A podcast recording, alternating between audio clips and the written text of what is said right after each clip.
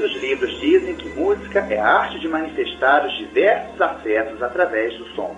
Outros livros também dizem que música é a arte de combinar os sons simultâneos com ordem, equilíbrio, proporção. um vazio existencial na maioria das pessoas que a arte pode ah, assim preencher. Ser louco é a única possibilidade de ser sadio neste mundo. Observar, absorver. Gosto muito de música. É realmente a minha linguagem, é uma paixão. Este impulso absurdo do corpo e da alma. saudando abstratamente o infinito. Não, a gente pode ser bem louco, louco, louco mesmo, assim, e dá certo assim mesmo. Muitas vezes é a prática que produz a teoria. Uma música que rompesse essa, essa barreira que é quase como se fosse chegar a uma quarta. Ali é o lugar onde a imaginação ficará livre. A minha arte é uma necessidade que eu tenho. Eu acho que a graça da música, da arte, é o poder, é a capacidade de ser discutida, de ser Quantas debatida. fitinhas cassete eu tive que gravar? E a arte produz, acima de tudo, a minha capacidade de dialogar com a diferença, com o mundo e com os outros humanos. Agora, entre meu ser e o ser alheio, a linha de fronteira se rompeu. Liberdade, igualdade, fraternidade e foda-se!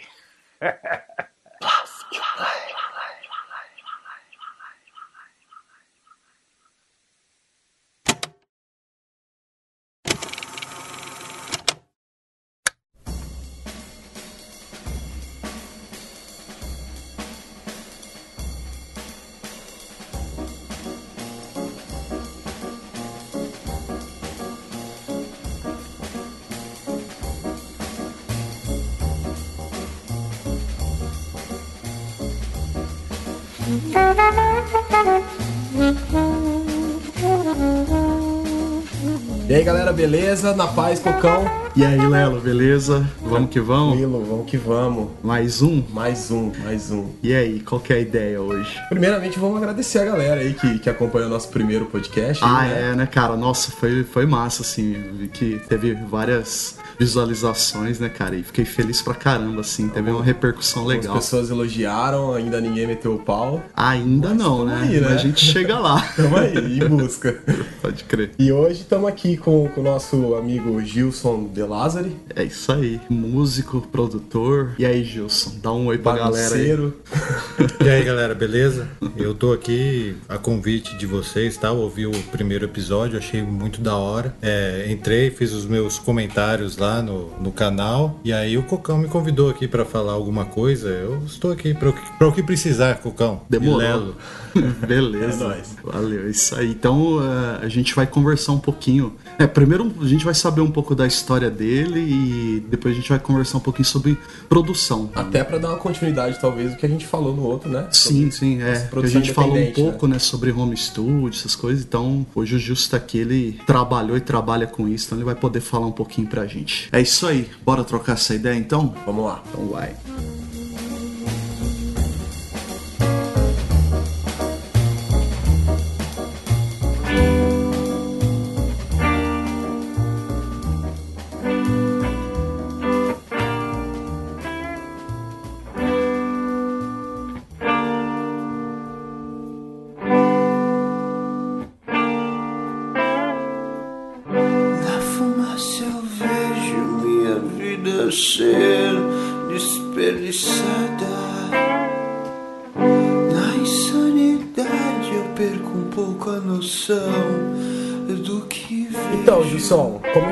Teu, teu, lance com música aí? Conta um pouco da sua história pra gente. Você já teve bandas aqui no Novo Horizonte, você começou com, com o Chapados dos Guimarães também. Eu lembro do, do Gilson, assim, acho que as primeiras bandas que eu vi ele tocando assim. Cara, agora eu não lembro se, se era o República Rock primeiro ou se era o Bisbisfru primeiro. Primeiro foi os pelos da teta. Pelos da Pelos da teta, Teta, é verdade, cara. Nome interessante. É porque o nome Pelos da Teta é porque a gente era tudo adolescente, bem adolescente, 12, 13 anos, cara, e a gente queria ver um seio feminino, sabe? E um dia veio um cara e falou pra gente que tinha pelo. Que mulher também tinha pelo no, no, no seio. e é verdade isso, né, cara? Mas, tipo, as É, mulheres mas, tiram, né, porra. cara? Elas vão lá com uma pinça assim, pá, e tira.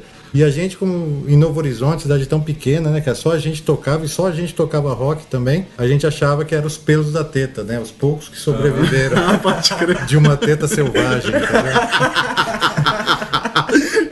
Puta, Você falou isso, eu lembro que até na tua garagem lá onde vocês faziam um som, tinha um cartaz lá pelos, pelos da teta. Tinha o né? desenho, assim, Tinha o desenho era uma, uma montanha, que era uma teta, né, cara? Aham. Aí tinha o bico, né? E tinha gente, assim, em volta, como se fossem os pelos, né? Massa, cara. Mas e aí? Aí depois rolou República Rock, Bisbistru, qual- como é que foi a parada? Ah, eu tive várias bandas aqui em Novo Horizonte, aqui, né, cara? É... Mas o, o principal, todas essas que você falou, mas o principal é o Chapados do Guimarães, Sim. né? O Chapados do Guimarães participou do Skull Rock em 96. A gente foi pra uma eliminatória aqui muito foda, entre mil bandas, a gente foi selecionado e na época a gente tinha música autoral, a gente tinha um ska que chamava Loteria, né? E foi selecionado, a gente se apresentou e a gente dividiu o palco nesse dia, assim, foi mágico, né, cara? Eu acho que eu tinha 18 anos por aí, é, junto com o Rapa, o Paralamas, os Teobaldos. Porra, que da hora, cara. Acho que foi essa galera aí que É, eu lembro, eu lembro, eu lembro do, mais do Rapa, assim, né? Foi, na Você época, foi? Você eu foi? não cheguei aí, cara. Não, lembro o que aconteceu, que eu, que eu acabei não indo. Mas... em Bauru isso. É, né? Diz que foi bem massa isso daí. A noite acaba e a alegria vai com ela. O sonho vai pela janela, então eu tenho que acordar. Que eu queria era ganhar na loteria. Eu passava a noite e dia sem ter que me preocupar. A noite acaba e a E aí você sempre foi, foi baixista nas bandas, assim, né? Sempre, eu sou um baixista de ofício. Pode crer. Apesar que você toca de tudo também, né, cara? Um pouco de tudo, assim, né? Aí depois que eu entrei numas viagens de ser produtor musical, eu comecei a aprender um pouquinho mais de cada instrumento. Aí hoje em dia eu sou o pato. Manja o pato? Como é que é o negócio do pato? Que não, não sabe voar direito, não sabe andar direito, né? Ele faz o- nada, nada voa, mas nada faz direito. É, mas é tudo meia boca, né? Então hoje eu sou o pato. Tá bom. Aí nessa tua história aí de música, você decidiu ser produtor, você foi embora daqui de Novo Horizonte e foi pra São Paulo. É, eu fui embora no ano de 2000 para morar em São Paulo para tentar trabalhar com isso, com produção musical, técnico de gravação. Eu queria desenvolver isso daí e eu acreditava que eu ia chegar lá e eu ia conseguir um trampo já direto nesse ramo. Só que não rolou, né, cara? Eu tive que ir para outros ramos. Aí eu trabalhei muito tempo como vendedor de instrumento musical. Depois eu montei uma produtora de vídeo. Aí eu fiz vários trampos de vídeo, com tudo relacionado com banda, né? Principalmente banda independente. E por fim, antes de eu voltar de novo, eu fiquei uma boa época trabalhando num estúdio, num grande estúdio lá de São Paulo que eu gerenciei e trabalhei com várias bandas também. Legal. Legal. Mas antes de você ir pra lá, você já não tava produzindo algumas coisas aqui? Eu lembro que teve uma vez que você comprou uma mesa de som, coisa tal, mesa de gravação. Você não chegou a produzir umas coisas aqui também antes? Eu tinha uma Tascam de, de cassete que gravava muito. Ah, gravava cassete? É. Que massa, cara. Aí, como eu era mais matreiro, né, cara, mais malandrão, eu comprei um MD. Você lembra do MD? o MD não virou, lembro, né? assim. Não virou, mas era sensacional, né, cara? O MD era tipo digital da vez, né? Então o que, que eu fazia? Como eu tinha um gravador cassete analógico em quatro canais, eu para fazer mais canais, eu fazia quatro, jogava pro MD e voltava em dois. Aí eu tinha mais dois. Uhum. Aí eu jogava tudo de novo e ia fazendo essa volta aí. Pra... E eu acabei gravando um CD nessa época aí. Você lembra disso? não? Lembro, lembro. CDzão caseiro. Tem até hoje. Lembro. Mas Que esse massa. CD era de coisas tuas ou era do, do Chapados? Não, era coisas minhas. Coisas tuas. É, era tipo, foi a minha escolinha pra eu. Tipo assim, foi daí que eu comecei a aprender a, a gravar. Foi, começou primeiro no- na gravação do disco do Chapados. O Chapados tem dois CDs gravados, né? E a gente gravou em Bauru. E eu vi o cara gravando lá e eu fiquei louco, né, cara? Assim, é isso que eu quero pra minha vida. E aí comprei essa mesinha aí de Tascam de gravação e o MD, uns dois microfones, né? E aí fui fazendo. mesmas flores pra me consolar. Porém, o dia tá me dando assim. Onde está a alegria que eu vou combinar? Só mesmas flores pra me consolar.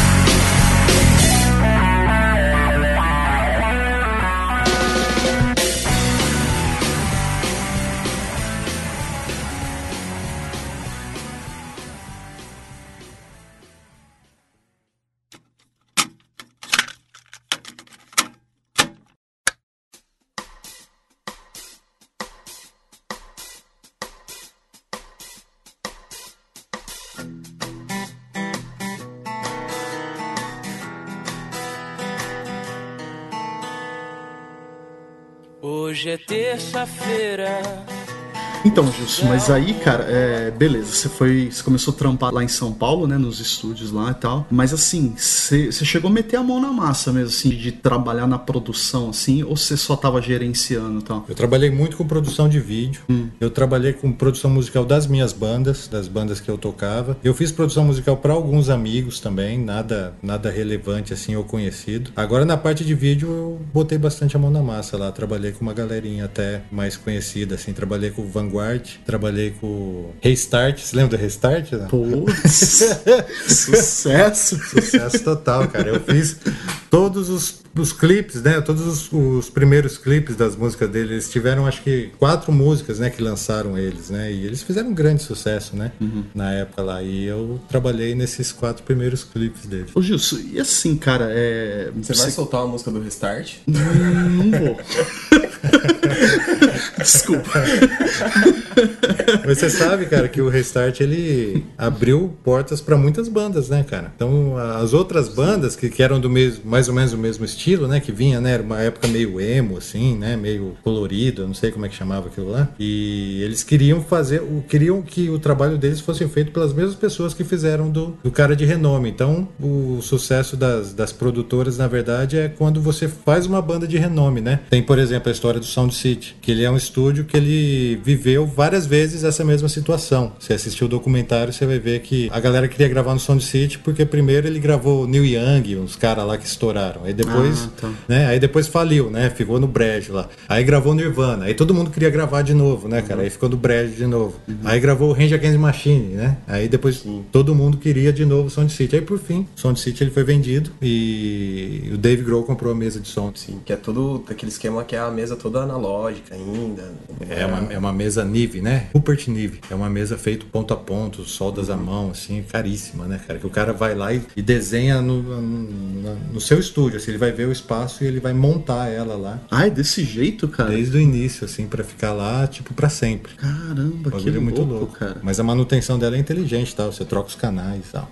Mas o som dela é muito louco. Gilson, e assim, cara, a diferença, assim, questão de, de analógico e digital tem bastante, cara? Assim, você acha, assim, tipo... Ah, cara, isso daí é, é um- uma discussão que rende, né?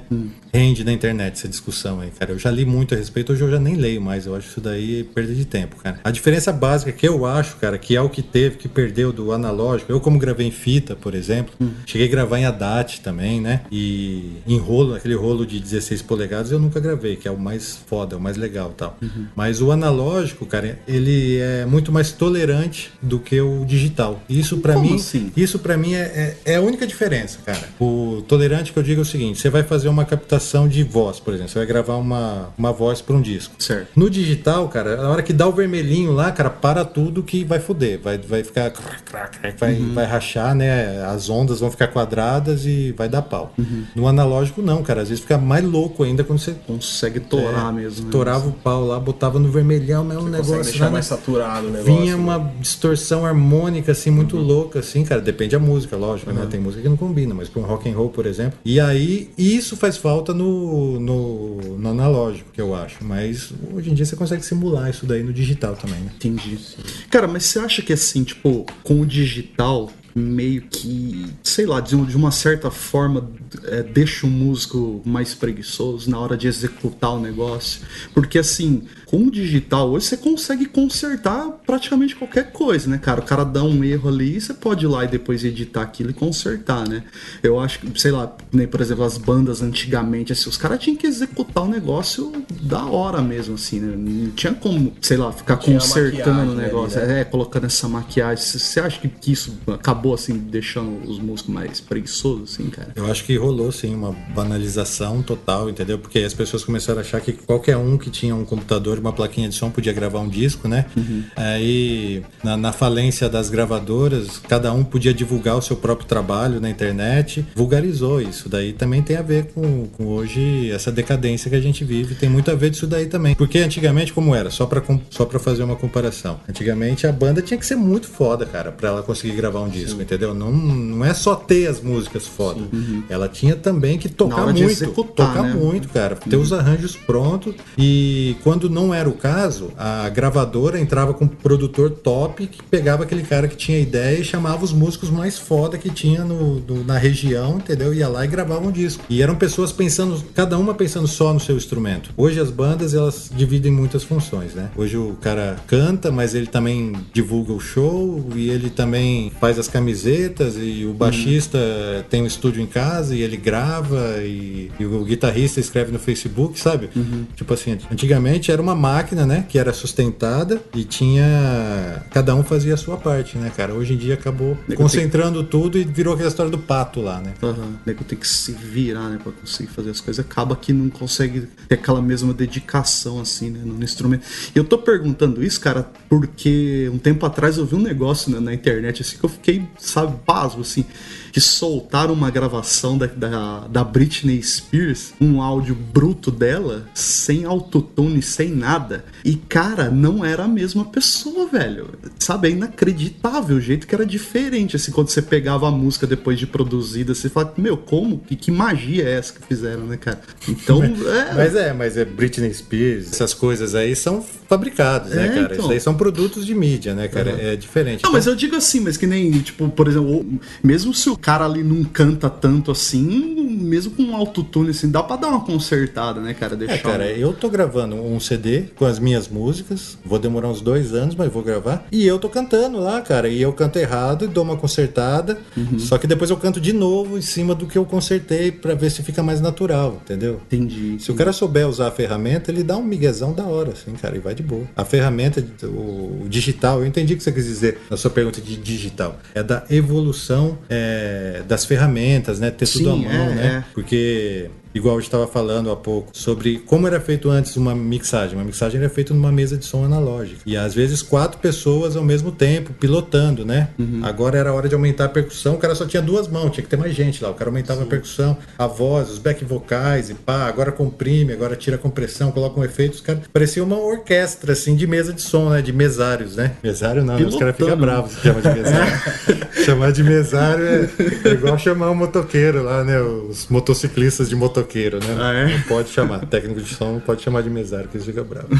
Pode crer. E hoje em dia, você pega o, o Pro Tools, por exemplo, né, cara, e você faz uma automação uma vez, ele vai fazer aquilo lá viu, eternamente, ele vai repetir aquela automação exatamente igual, sem mudar nada. E uma pessoa sozinha, ela faz e desfaz, salva, putz, é... Talvez é um culpado também da música tá meio chata hoje, né? Do que a gente, do que a mídia vende, assim, pra gente tá meio chato. Você pega algumas bandas assim, é tudo a mesma coisa, tudo igual, não, não tem É. uma diferença de um. de um- Eu não um sei se o, digi- o digital, assim, né, essa evolução digital é, é culpada disso daí, porque ela lançou muita coisa eletrônica, Não, né, ela cara? não é Não sei se culpada, você curte mas essa as, vibe. pessoas, as pessoas que usam ela talvez sejam culpadas, né? Tipo, de, de, de já que tá sim, fácil, eu vou fazer o fácil, então eu não vou fazer o diferente. É, exatamente. Você pega, por exemplo, o Pink Floyd lá, né? O Dark Side of the Moon, né? Que tem aquele disco do. Não, Money não, não. Money é de qual disco? É do Falcão? Dark Side mesmo. Money é do Dark Side, né? E eu assisti um documentário que mostra como o Roger Waters fez aquilo lá, né, cara? Ele pegou uma fita, ele amarrou a fita em loop, né? E essa fita ficava gravando, aí ele jogava umas moedas, né? Você já viu já isso aí ou não? Não. No YouTube tem, mostrando como que ele fez esse looping aí. E aí ele gravou, né? Tum, tum, turum, tum. Dinheiro, né? Caixa registradora. Ele fez na raça aquilo lá. Hoje em dia o cara pega e vai num programa lá e, e ele vai buscar uma biblioteca, assim, né? Ele vai mexer o mouse 30 centímetros, 30 centímetros, 2 centímetros, assim, e ele vai ter uma biblioteca de sons, assim, e ele vai fazer um looping igual aquele lá em 2 segundos. Só que não vai ter a mesma essência, entendeu, cara? Com certeza. Aí que tá. Aí, então, fica meio plástico, meio né, bana- ficou meio banalizado, na verdade, né, cara? Eu, no, no meu disco lá, das minhas músicas que eu tô fazendo, eu tento fazer tudo analógico. Tem uma música que eu vou soltar agora dia 25 do 2, que é o dia do meu aniversário, que tem uns efeitos desse aí, que ela se chama A Carta. E o começo é um cara escrevendo alguma coisa, ele amassa e joga no lixo. Então eu tentei reproduzir esse som aí, amassando o papel, jogando no lixo, num lance de Você sério mesmo- e virando um looping. E isso vira um looping que, é- que mais ou menos igual ao do Mano. Mas aí foi você mesmo que gravou, tipo, você escrevendo ali no papel, amassando e tal? É, o barulho da escrita não teve como captar, porque ele é muito suave, né? Aham. Mas o amassando o papel e ele caindo na lixeira, sim. Que massa. E a hora que ele cai na lixeira, eu peguei uma lixeira de metal que faz ele dar uma, uma curva, assim, né? Faz É, deixa pra, manda pra gente ouvir depois. Não, mas é essas viagens, entendeu? É essas viagens aí que, que, que talvez ninguém mais quer perder tempo em fazer. O cara quer só Ah, tocar. sim, só é. toca aí, toca aí, toca aí. Não, o que importa é isso, é. É a música, tá pronta, grava. O cara quer gravar uma música, tipo, em um dia. Hum, cara, às vezes pra você fazer uma música, música é, uma, é igual uma, uma pintura, né, cara? É uma obra São arte. várias camadas, né? Né, cara? O, aquele disco do, do Guns N' Roses lá, que o cara demorou mil anos lá pra fazer lá. Ah, o Chinese Democracy. É, uma bosta, né? Uma Mas merda, né? cara? pra você ver como fica muito tempo também não resolve. exceção, Tudo exceção, Depende regra, muito, né? Pode crer. Às vezes faz rápido. Ah, mas você também, pega, ó, fica que nem, por exemplo, sei lá, ah, o Rage Against é uma banda que demora pra cacete pra lançar disso, só que quando sai também, cara, eu acho, puta, sensacional. assim, É, até eu- hoje os trampos dos caras, assim, porra, demora, mas quando vem, caralho, você fala, meu, que perfeição que tá isso aqui, cara. Eu adoro. Então,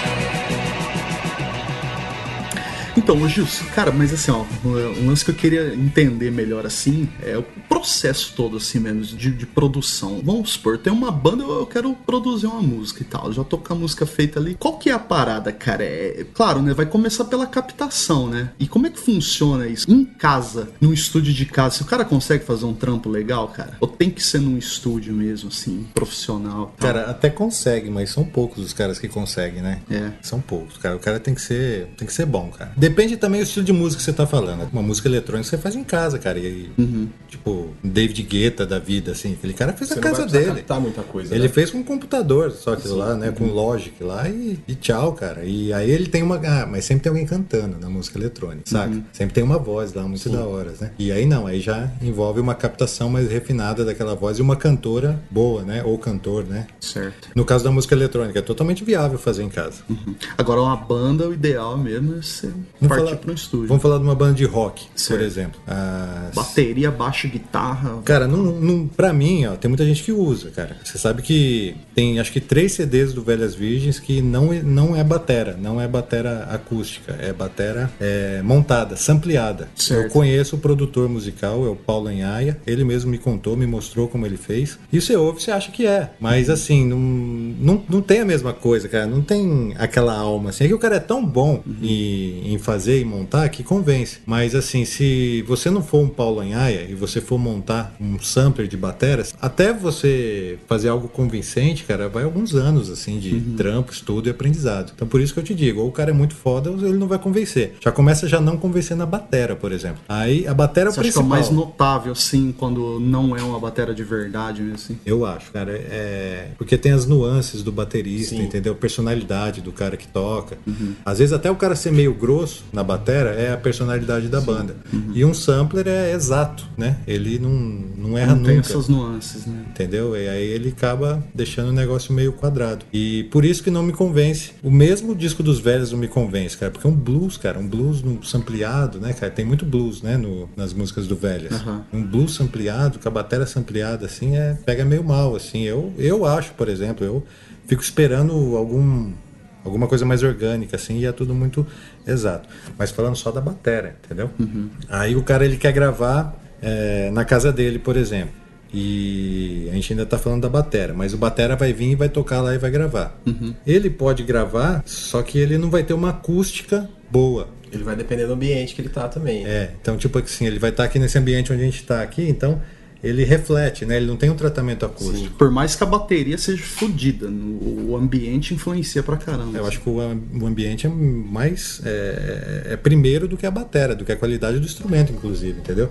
Porque é um instrumento que ele que você vai depender da ressonância dele. E a ressonância tem a ver com a, com a sala, entendeu? Entendi. E aí tem todo um cálculo de reverberação que você tem que fazer para não ficar paia o som. Sim. E aí, tipo assim, eu conheço os caras que faz mesmo assim. Eu mesmo. Eu faço lá, eu, no meu estudinho pequenininho, eu vou e gravo. E algumas peças da bateria depois eu substituo. Uso o sampler, misturo, né? O sampler para tentar deixar ela mais Pra compensar, né? A captação dela. Então, se o cara for ninja também, a gente volta naquele lance lá, né, cara? Do cara ser muito bom. Ele vai conseguir também. São poucos que vão conseguir. É, até a galera que eu morava lá, os meninos do centro da terra, nossa sala era cheia de madeira, cheia de pallet, pra justamente eles poderem captar e conseguir fazer alguma coisinha ali dentro da sala, assim. Eu conheço os caras da Terra. Você conhece? Eu conheço. Eu morei o- com eles no meu último ano em Rio Preto. Eu conheço o Júnior Muelas. O Júnior Moelas é do, do Estação da Luz. Ah, tá, tô confundindo então. O Centro da Terra é do é Fred Pala. do Fred Pala e do Doug Pala, que é o baterista, Isso, são dois irmãos, né? Sim, sim. O Fred Pala e o irmão dele que é o baterista, não é? Sim, o Gui Pala, Guilherme. É, eu não conheço pessoalmente, eu só já tentei contratar ele para alguns shows algumas vezes. E eles faziam isso aí, era captação na, na sala, mas era também era tentando mexer na acústica o, máximo possível, o máximo possível pra pra conseguir captar legal, né? Mas esse Sem Fred- contar a questão de, de ter muito equipamento, né? Você não, não- Mas o Fred Pala, ele é, ele é monstro dos equipamentos, cara. Ele tem umas guitarras vintage, tem uns amplos muito loucos. tem, eles, ele- o ampli dele é um Fender valvulado, eu não saber. O som dele já vem pronto já, né, cara? Aí fica mais fácil, né? Porque aí é aquela história que a gente tava falando. Aí é o músico já te entregando o som pronto. Aí você só tem que, que arrumar um bom microfone num, num lugarzinho decente, né, cara? Dá pra fazer umas gambiarra com colchão e tal, pra tirar um pouco da reverberação e você capta aquele som de guitarra. Aí um guitarrista igual esse daí, um guitarrista bom, aí fica bem mais fácil o trampo. Só que às vezes a banda não, não conhece seu som. É a maior realidade é essa daí. O cara chega com uma pedaleira Zoom 505, os presets original de fábrica lá e entendeu? A ideia do cara até é boa, a música é boa, mas o som não, não condiz, entendeu? O cara não conhece o som dele. E pra mim o mais importante é a voz, né, cara? Na música pop que nos rodeia hoje, a não ser que seja uma música instrumental que não tenha voz, né, cara? O mais importante é a voz, né? A voz, ela tem que estar muito bem gravada, muito em cima, assim, né? cara? Que ela é a primeira que entrega uma gravação amadora, é a voz, tanto a execução quanto a gravação da voz. Então, Justo, mas assim, na questão da voz também não é só microfone também. Tipo assim, a- eu digo na questão da captação, assim, né? O ambiente também influencia bastante nisso aí. Total. É. A voz é o que vale é a voz, é a nossa voz, cara, que a gente emite. Você já viu, você já presenciou já é, alguém é, que canta muito, com uma voz super alta, assim, cantando perto de você, sem microfone, sem nada, assim? Tipo aquelas minas de igreja, assim, sabe? Aham, sei, sei. Que tem aquela voz poderosa, assim. Não, mas assim, ó, tipo a gente conversando e ela começa a cantar, assim. Cara, ela, tipo, é, é isso, é isso, entendeu? É uma puta voz. É aquilo lá. É fa- Toca na gente, é um negócio é, maluco. é fácil ser captado. Não é aquele negócio pra dentro, assim, né? Oi, gente. é. Não é isso. É, é aquela pá, já solta assim, aquela potência, cara. O trampo de gravação disso daí fica muito mais fácil, né? Pode crer. É o lance da guitarra, a guitarra, o, pega o cara já manda a guitarra pronta. O batera manda o som da batera pronta. Você só precisa de um ambiente legal. O vocalista também, aí fica muito mais fácil, né? E aquele lance lá que a gente falou no começo também, né? Que parece que as bandas eram melhor antigamente, né? É, acho que tinha que se esforçar mais, né, cara? Porque não tinha como você ficar voltando assim, né, É cara? porque não tinha, eu acho que como você gravar um material banal, era muito caro. Sim, também, também. Tipo, imagina que a gente monta uma banda agora, que nós três, e a gente fala assim, ah, da hora, velho, vamos gravar o CD? Hoje a gente grava o CD. tá uma bosta, na É, verdade. vai, vai ser uma bosta, ser uma com bosta. certeza. Mas a gente grava um CD. Antigamente não, né, cara? Antigamente você ia falar assim, ah, e agora o que a gente faz? Ah, agora a gente pega um violão cada um e a gente vai lá na gravadora lá e vamos cantar pro cara, ver se ele grava a gente. Pode crer, né? Chega lá, o cara cuspia na sua cara, né? Pode crer. Mas eu fico, eu fico, eu tenho um pouco de receio de falar assim que hoje não existem as bandas boas. Existem, é a falta de espaço, na verdade, né? O, talvez a, a, a grande, as grandes produtoras e o que chega até a gente é, é meio que, que, que o banal da música, assim, né? Ainda existe a galera que eu, eu acredito ainda que existe a galera que faz a música como, como arte, assim, realmente. Claro que existe. É o, É que, é o que mais tem, na verdade, né, cara? Só que, ela não tem. espaço, né? não- Não, só- não tem visibilidade. Então, fu- funcionava assim. Antes vinha de cima para baixo. Né? Eu tenho um amigo meu que usa muito esse termo aí para explicar essa parte aí. É, vocês conhecem, por exemplo, a história do, dos anos 80, né? Das gravadoras. É, as gravadoras elas começaram a lançar, elas só queriam lançar os gringos, na década de 70, por exemplo. No final da década de 70, né? Disco, Uhum. music, essas coisas tal, ou até as bandas de rock, Sex Pistols, Ramones, né? Que tava surgindo naquela Uhum. época. Eles só queriam investir nessa galera aí porque já, já tinha aquela propaganda pronta dos filmes, da, da TV. E eles não queriam mais gravar artistas nacionais, né? Não que não gravavam, mas estava ficando de lado. precisava só reproduzir o material já pronto, né? Isso. E ele, na verdade, ele era um distribuidor, né? E ele ganhava puta grana. Era época de LP, né, cara? LP, bolachão, né, cara? Era um palpável, né, cara? Um negócio que valia mais, né? E as pessoas valorizavam mais pra ouvir, né? Então, era mais caro, né? A música, né? É, e os shows também, enfim. Aí teve uma lei aqui no Brasil, que eu não vou saber o nome dessa lei, cara, mas foi uma lei que obrigou as gravadoras a manter 30 ou 20% do casting de artistas nacionais. Vocês já ouviram essa história? Eu não, eu não. O que, que aconteceu? Isso foi na- no começo de 80. E as gravadoras, cara, muito malandro, como sempre foram, né, cara? E os caras é caça-níqueis, né? Eles começaram a perceber, cara, que pegar um, um artistas assim, um Chico Buarque, uns caras desse nível assim, dava muito custo, porque tinha que contratar uma puta banda, uns- um maestro, arranjador, é, orquestra, né, pra, pra gravar no disco dos caras. E a gravação do disco era um negócio caríssimo, cara. E eles pegaram e começaram a pegar bandas de rock nacional. Foi aí que surgiu o movimento dos anos 80. Começou a pegar uns caras tipo Blitz, que era quatro, cinco caras com umas minas cantando. O Traje a Rigor, cinco malucos, quatro. né? O Traje a Rigor é quatro ou cinco? É quatro, né? Era quatro. Na época era quatro. O Paralamas do Sucesso era três. E a gravação do disco desses caras eram barata. E as músicas deles eram boas. E eles fabricaram o rock brasileiro dos anos 80 dessa forma, numa tentativa de fugir dos altos custos. Entendeu? Isso daí é. É muito louco se você for ver, entendeu? Porque. É, no, no episódio anterior a gente até comenta um pouco disso, assim, né? O quanto que, que as gravadoras né, deram moral pra esse rock nacional dos anos 80, assim, pela facilidade mesmo de produzir eles, né, cara? Isso, é, e é simplesmente por isso, cara, que hoje existe o rock dos anos 80, porque era mais barato para as gravadoras produzir o disco deles. Né? Esse movimento rock anos 80, ele surgiu é, é comercial, na verdade, são interesses financeiros, entendeu? Então, sempre teve boas bandas, sempre teve bons artistas, só que nem sempre o mercado teve a favor deles. E hoje a gente vive um momento desse, eu acho, que o mercado não está a favor dos bons artistas, cara. O mercado ele tá a favor da, da moda. Tem alguém aí que tá dizendo pra gente que a gente tem que consumir o sertanejo universitário, né? O funk, né? O funk, tá, funk tá, Cada tá em vez mais cima, o né? consumo foi, foi ficando superior à arte, né? Da- E comercialmente é onde ainda eles conseguem ganhar dinheiro. Porque o artista mais evoluído, vamos se dizer assim, cara, já- sem querer desmerecer, mas já desmerecendo, né? Porque funk e sertanejo universitário é zoado mesmo, né, cara? Sim, é zoado. O artista mais evoluído, ele sabe, cara, que hoje ele não precisa tanto mais da gravadora. Entendeu? Mas aquele pontapé inicial da gravadora é importante pra ele. Então, o Los Hermanos é um exemplo disso, né? Com o Ana Júlia, né? O Ana Júlia foi lá e pá, quem que é? Los Hermanos? Ah, Ana Júlia e tal. De repente, os caras vieram com umas músicas mais sombrias e tal, mais pensantes, assim, e conquistaram o público deles. Eles usaram, o Lo- o Los Hermanos é um exemplo que usou a, a máquina. E usou bem. Poucos conseguiram fazer isso. Nosso amor, a gente é que sabe,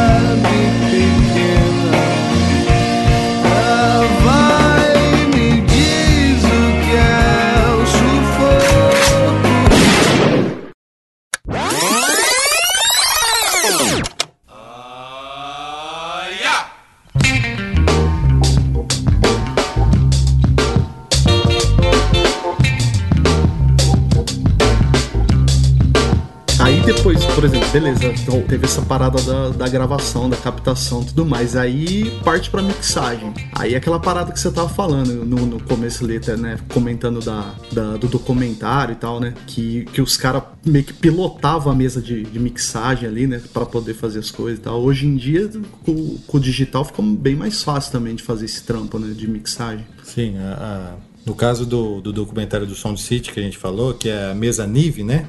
Que foi desenvolvida pelo Rupert Nive. Mesmo sendo uma mesa antiga, aquela mesa deve ser da década de 70, ela já tinha automação, sabia?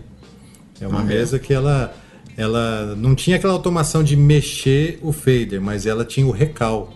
Ela te mostrava como que era a sua última sessão e você só copiava, né? Sim. Então ela já era um pouco mais evoluída mesmo sendo antiga. Mas se fosse pilotar era mesmo aquela galera lá. Hoje em dia tem o digital que você não tem mais esse sofrimento. Mas uma coisa não mudou, cara, que é a competência e a capacidade do cara que tá fazendo o trampo, que tá Ah, tá. mixando, o Aham. ouvido do cara, entendeu? E o ambiente que ele tem pra ouvir também. Isso é muito importante também. Tem uns caras que faz tudo no fone, por exemplo. Zoado, sabe? O cara perde referência também. Ele, Ah, certo é, ele cara? fazer os dois, ele fazendo fone e fazendo monitor de referência, depois ir ouvir no carro e depois ouvir na televisão e tal. Então, é, é, meio, é meio como eu faço com o podcast. Tipo, eu tô editando ele, aí eu ouço ele como é que ele tá saindo no, no computador, eu ouço ele no fone, depois eu jogo no celular pra ver como é que tá saindo e tal, né? Aí depois você manda mensagem chorando que cada um Chorando, tá tá, diferente. é, tá um diferente do outro, tá tudo horrível, eu tô com vontade de morrer. Exatamente, cara. Isso daí meio que mudou um pouco o padrão de mixagem. Se você for notar, você vai perceber que as músicas hoje, elas, ela, antigamente as músicas é mais aveludada. As músicas, né, do, do- dos anos 70, por exemplo, né, Black Sabbath da vida, assim, elas, se você ouve num, num som bom, né, Kiss, sei lá, Pink Floyd, se você ouve num som bom, você vai ver que elas são bem aveludadas, assim, bem macias nos médios, né, e, e agudo. E hoje não, elas são mais agressivas no médio e no agudo, porque é a frequência que esses pequenos aparelhos reproduzem mais e melhor. Ah, né? O entendi. celular, o, as caixinhas de computador, né, o notebook. Então, se você não está ouvindo com fone nem nada, você tem um, você ouve melhor as- algumas frequências nesses aparelhos de, fal- de alto-falante baixinho. Então o cara tem essa preocupação também na hora de mixar. É também a evolução da tecnologia isso daí.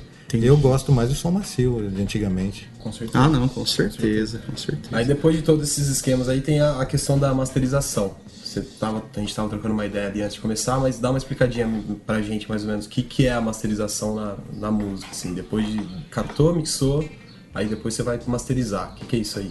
Eu acho que tem dois tipos de masterização. Deve ter mais, lógico, mas, por exemplo, para ficar fácil assim pra gente explicar. Tem a masterização de um disco, que a função dela é colocar cada música daquele disco num volume padrão.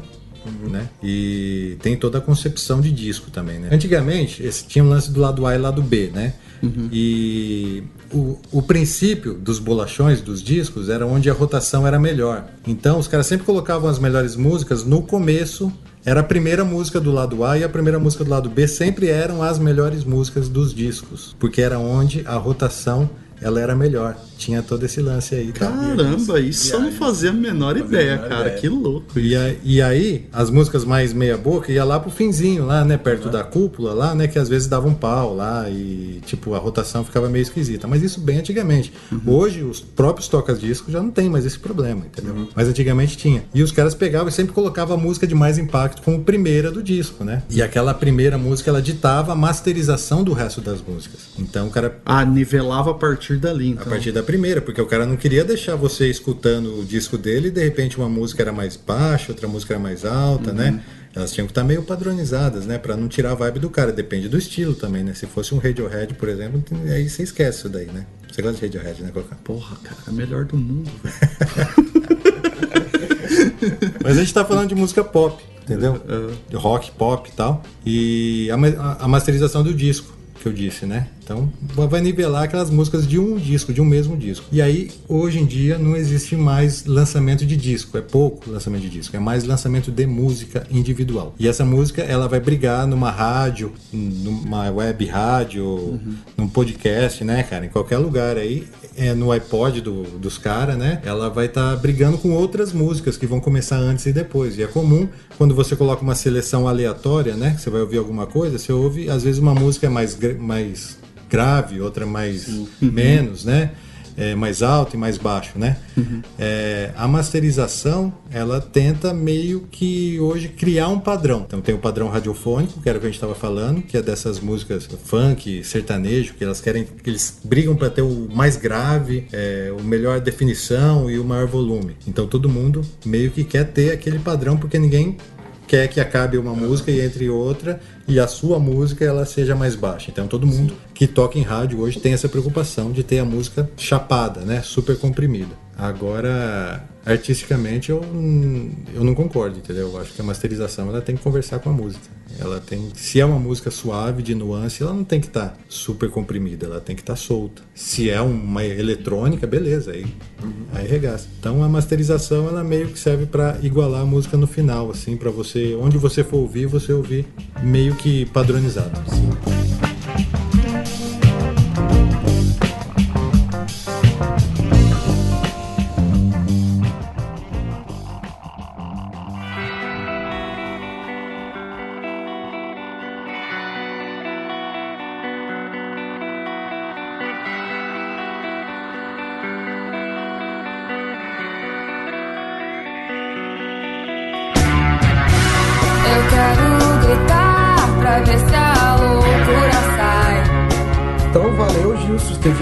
Trocar essa ideia com a gente. Acho que foi super útil aí. Porra, massa Tirou várias, várias histórias aí, vários toques legais. Essa questão do disco aí, não tinha a menor ideia que, que funcionava assim. E fala aí da tua música que você vai lançar, você vai lançar dia É, 25, cara, o que que você tá vai trampando lançar, como que é. Então, cara, gente- é igual eu tava dizendo quando, né, logo que eu cheguei aqui, que acho que a gente não falou no programa, mas eu sempre quis ser um produtor musical, né? E eu não tive a oportunidade nas empresas que eu trabalhei, no estúdio, por exemplo, que eu- quando eu entrei no estúdio, eu falei assim, porra, agora eu vou conseguir, né, cara, vou pôr a mão na massa tal. Tinha um déficit lá de gerenciamento e eu acabei sendo gerente. E não que eu não trabalhei nos discos que foi produzido lá, mas não da maneira que eu queria. Eu queria tá, tá sujando a mão na graxa mesmo, lá, né? E eu tava mais uma parte administrativa. E agora que eu tô eu consegui conciliar as coisas mais ou menos assim, então eu tenho uma boa parte do tempo livre para fazer isso. Eu tentei produzir algumas coisas aqui no interior, é, mas sabe, não, não deu liga. As pessoas que eu conversei, a gente não entrou num acordo e eu resolvi produzir minhas próprias músicas. Eu componho já há muito tempo, só que eu tinha parado de compor. Aí eu falei assim, ah, vou compor mais um pouco, né? Porque se for para eu perder tempo fazendo trampo de graça para outra banda ou para outra pessoa, né? Só pelo meu prazer de fazer a produção, então vou fazer para minha música, né? Com certeza. Aí foi aí que, que eu comecei, começou, mas as coisas são meio, são meio esquisitas, cara. Começaram a surgir músicas na minha cabeça, assim, eu tinha que sair correndo, pegar o violão, assim, tocava, assim, fazia, Mas você sempre teve, né, umas piras assim de, na, na composição, né, cara? Eu lembro que você compunha música pra caramba, cara. Tinha um caderno de música lá, eu lembro uma vez, assim. tinha eu tenho ainda, eu tenho ainda esse caderno de música. É, cara, que massa. E desse caderno de música da minha banda lá de São Paulo dos Insones, eu acho que tem umas seis, sete músicas que são minhas, são letras minhas com, com arranjo nosso lá, entendeu? E nessas daí eu tô, eu comecei a fazer esse trabalho aí, que é um trabalho autoral, pra soltar umas músicas minhas, entendeu? Eu não, não quero ser audacioso nem nada de querer falar que vai ser um lançamento de disco. Eu só quero registrar minhas músicas, cara. Eu acho que Sim, sim. Fazer uma música é igual pintar um quadro, por exemplo, né, cara? Então você acaba deixando aquilo lá, um legado em cima daquilo lá. Então meu legado é essa música aqui, ó. Ah, um dia eu fiz essa música, cara. Espero que alguém se lembre que existe essa música e foi composta. E aí eu concilio com a minha vontade de produzir. E aí todas as aspirações que eu poderia ser limado numa produção de uma outra pessoa, né? Né, Se eu tivesse produzido uma música sua, por exemplo, eu ia falar pra você que eu ia fazer um barulho de um papel jogando no lixo, fazendo barulho, você ia falar assim, porra, velho. Não rola, né? Geralmente, né? Mas na minha eu posso, né? Sim. E nessa música, por exemplo, que vai sair, tem esses efeitos sonoros aí. E é uma liberdade de. Não, não chega a ser uma viajeira, é um lance bem pop mesmo. Mas é, é o que eu tô me dedicando a fazer hoje em relação à música, entendeu? E eu espero também que com as minhas músicas eu influencie outras pessoas que queiram usar o meu trampo, contratar meu trampo de produção também, entendeu? Legal, legal. E você tá fazendo tudo isso sozinho, cara? Você grava tudo sozinho? Como- é que é a parada? Ah, você cara. chama alguém pra tocar também então? e tal? Eu gosto de fazer tudo sozinho, cara. É. Eu, quando vem outra pessoa assim fazer comigo, já tem meio que se conhecer, entendeu? Pra poder ter intimidade, pra poder falar que tá uma merda, né, Uhum, cara? sim. É foda você falar pro cara que tá uma bosta, né, velho? Às vezes você não conhece direito o cara, o cara fica uma semana inteira compondo um lance, e aí você olha pra ele e fala assim, velho, eu acho que ficou uma bosta isso aí que você veio. O cara já entra em depressão e já acaba o disco do cara lá, né? então, tipo assim, pra você gravar junto, uma parceria na hora de produzir, você tem que ter uma intimidade, né? Pra poder falar, e o cara não, não, não ser menininha também, né, cara? E falar assim, ah, ele pode falar que eu fiz também tá uma bosta também, né, cara? É, é aí, né, cara? Tem que rolar essa interação pra trabalhar em grupo Ah, com é- produção musical. Até no podcast, assim, eh, os caras falam assim, né? Que o ideal é você gravar um podcast com um amigo que você pode tanto elogiar quanto mandar tomar no cu. tá ligado? Que aí fica tudo tranquilo, velho. Eu acho que pra tudo na vida isso É, daí, é né, o cara? ideal, né, cara? E tem que ter essa liberdade e tem que ter também aquele. E sempre reconhecer aquela necessidade da evolução, né? Aham, sim, sim. Por exemplo, tem um. Fugindo de, do ramo totalmente, tem um amigo meu que ele constrói casas, ele fala assim pra mim: ele falou assim, é, a primeira casa que você constrói, cara. Você vende pra um desconhecido que você nunca viu ele na vida. A segunda casa você vende pra alguém da família e a terceira casa você vai morar. Então essa essa evolução aí Justo. tem a ver, cara, com outros ramos também, inclusive do podcast, entendeu? Então, Uhum. o primeiro podcast que vocês fizeram, com certeza ninguém ouviu, né? Só vocês, né? Que foi um teste, Eu né? espero que sim. O segundo, o, o segundo podcast vocês devem ter né, mostrado para algumas pessoas e tal. E o terceiro foi aquele primeiro episódio que eu ouvi, que estava muito bom. E esse aqui eu não sei também se eu consegui cooperar, mas ou, pelo menos a conversa aqui tá boa, né? Caramba, cara. bastante, Muito, bastante. muito. Você falou a questão que você tem um, um projeto, você está buscando a história de um músico aqui de Novo Horizonte, que você quer levantar essa história dele. Como que é isso aí? Na verdade, eu quero resgatar a história da música de Novo Horizonte. Sim. Não é de um músico, Aham. é da cidade de Novo Horizonte, em todos os estilos. É, rolou mais ou menos um lance, agora há pouco tempo atrás, eu descobri que eu estava com uma doença, com câncer no testículo. Eu vou fazer uma cirurgia e tal para tirar. E isso daí, cara, me deixou muito pensativo, né? Com aquela necessidade de querer ajudar. E eu queria ajudar o Hospital do Câncer, por exemplo, né, cara? E eu falei assim, ah, cara, eu acho que eu vou fazer. E eu já tinha essa ideia, assim, junto com um brother meu, há muito tempo de fazer uma coletânea. E essa coletânea de músicas autorais, ela ser vendida e com dinheiro revertido. E aí começou a minha pesquisa sobre os artistas da cidade de Novo Horizonte que um dia gravaram uma música autoral. Todo mundo. Meu, seja quem for, evangélico, sertanejo, catira, funk, eletrônico, qualquer coisa. Aí eu fui atrás e eu consegui achar 36 pessoas que um dia investiram nas suas músicas e gravaram. E no meio disso daí eu descobri o Léo Caran. O Léo Caran, que é o pai do do Léo, o conhecido em Novo Horizonte como Abrãozinho. Ele na década de 70 foi para São Paulo, conviveu com o pessoal do Jogral. O que, que é o Jogral? Jogral é um bar e jornal, né? Ele era um, um- um bar de bossa nova e também era um jornal. Uhum. E o Abrãozinho, né, com o nome de Léo Caran, ele chegou a lançar um LP e o LP dele é fudidaço, assim, harmonia genial, cara, vale a pena ouvir. E mais um monte de música com outros compositores famosos. Se apresentou no Fantástico. Teve uma, Caramba, teve uma música cara. que tocou no Fantástico lá, que inclusive eu falei com o filho dele, com o Léo, e o Léo falou que tem essa música eh, digitalizada, só que ele, tipo, por preguiça, não colocou no YouTube. Eu quase matei ele, cara. Eu falei, velho, tem que, tem que evidenciar, entendeu? Então, qual que é a ideia desse projeto? É evidenciar as pessoas que um dia, cara, investiram na música autoral.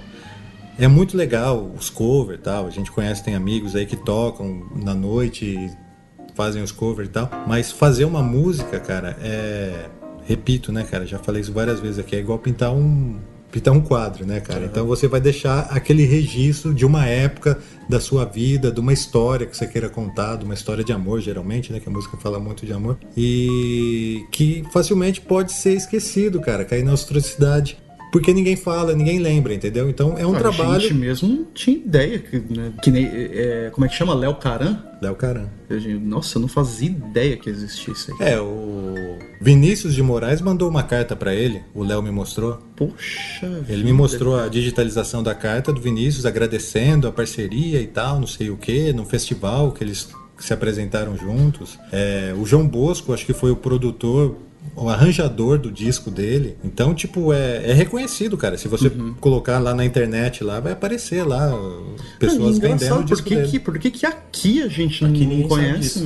né? Então, por quê? É exatamente por isso, isso que eu tô tentando reverter, entendeu? Então esse trampo, ele é um trabalho para de caridade, sim, só que eu preciso primeiro contar com o apoio dos empresários para conseguir a grana para fazer a cópia. É mais fácil, eu não tenho que gravar ninguém. Eu só tenho que recolher o material já gravado, fazer uma masterização que é aquele lance lá de deixar as Uhum. músicas no mesmo volume, e mandar fazer tipo mil cópias. Aí eu coloco em postos de venda, né?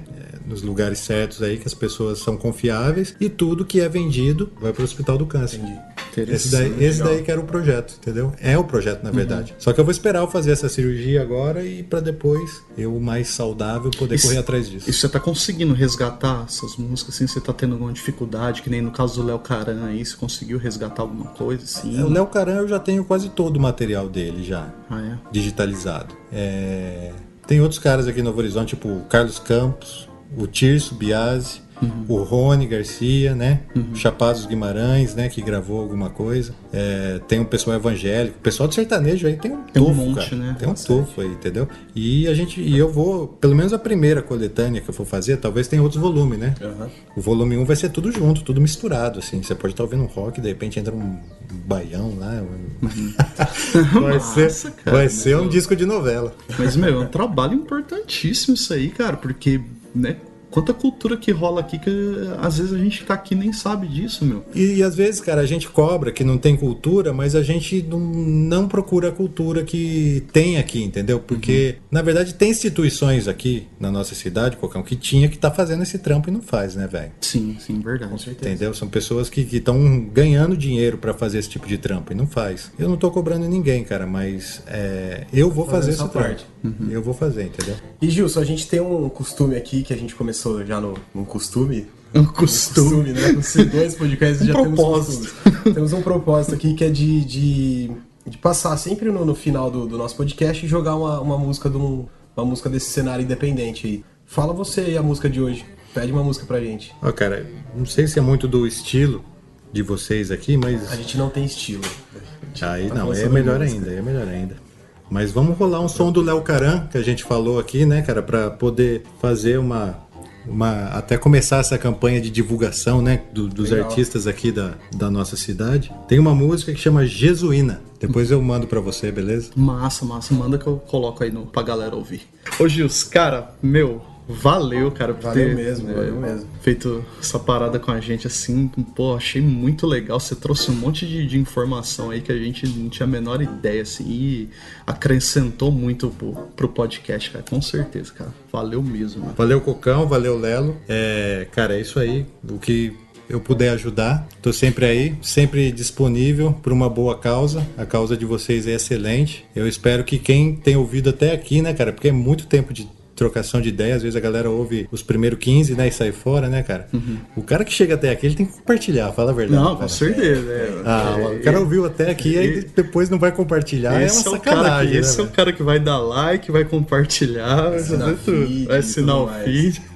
Ah, esse é o cara. Mas beleza, Gilson, valeu mesmo, cara. E pode contar com a gente também aí, precisar divulgar algum trampo, qualquer coisa aí também. Tamo junto, cara. Beleza, vamos juntos nas divulgações. Beleza. Valeu.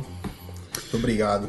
E é isso aí, galera. E tudo que a gente citou aqui hoje, nesse papo bem, bem legal que a gente teve aqui hoje, vai estar lá todas as referências do nosso blog, não é não, Cocão? É isso aí, acessem lá plaftplay.blogspot.com E acesse também nosso Facebook. é, facebook.com barra plaftplay e tem o Twitter Tem o também. Twitter também. É, o arroba plaftplay, twitter.com barra plaftplay. E não se esqueçam de assinar o feed É, do podcast, isso é muito importante, importante. assinar o nosso feed. Assine o feed no, no iTunes, você que usa Android, vai lá no Google Play, procura lá um app de podcast, Isso aí. faz a busca, assina, que toda vez que tiver novos episódios, vocês já vão receber automaticamente. E outra coisa que eu queria pedir também é, Pede, pede. vocês que, que usam o iTunes aí, é, entram lá no nosso perfil lá do podcast e deixam um review lá pra gente, dá umas estrelinhas lá pra gente lá, porque isso aí ajuda né, o podcast a ganhar relevância ali na, na exibição e enfim, para que a gente né, possa alcançar mais pessoas também. E também tem o nosso e-mail, plaftplay.gmail.com. Lembrando, quer mandar sugestão, banda independente, quer mandar um som pra gente, quer entrar em contato aí pra às vezes trocar uma ideia. Não é não? Demorou. Usar Qualquer coisa. É,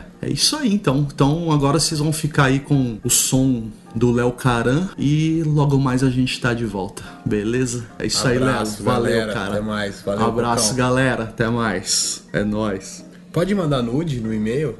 Pode. Manda nude pra nós. O meu manda em braille, por favor.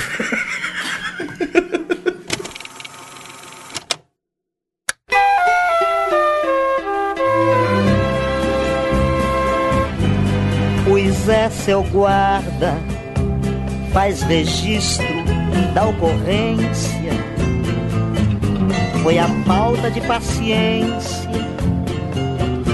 que me fez vir ao Senhor. A Jesuína minha só, cara metade, se mandou para a cidade, nem deixou carta de amor e foi-se embora bem daqui do bom retiro. Isto soa como um tiro. Nunca vi uma coisa assim.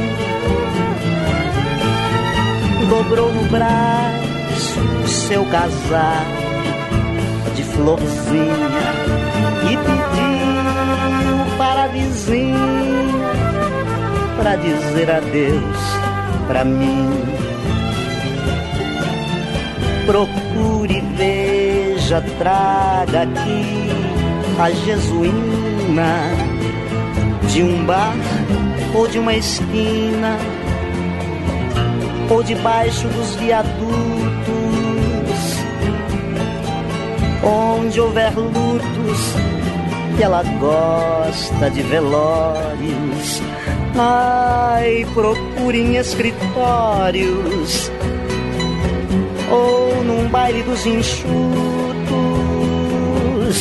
Não sei porque ela que aqui tinha de tudo um vestido de veludo, um sapato e um boné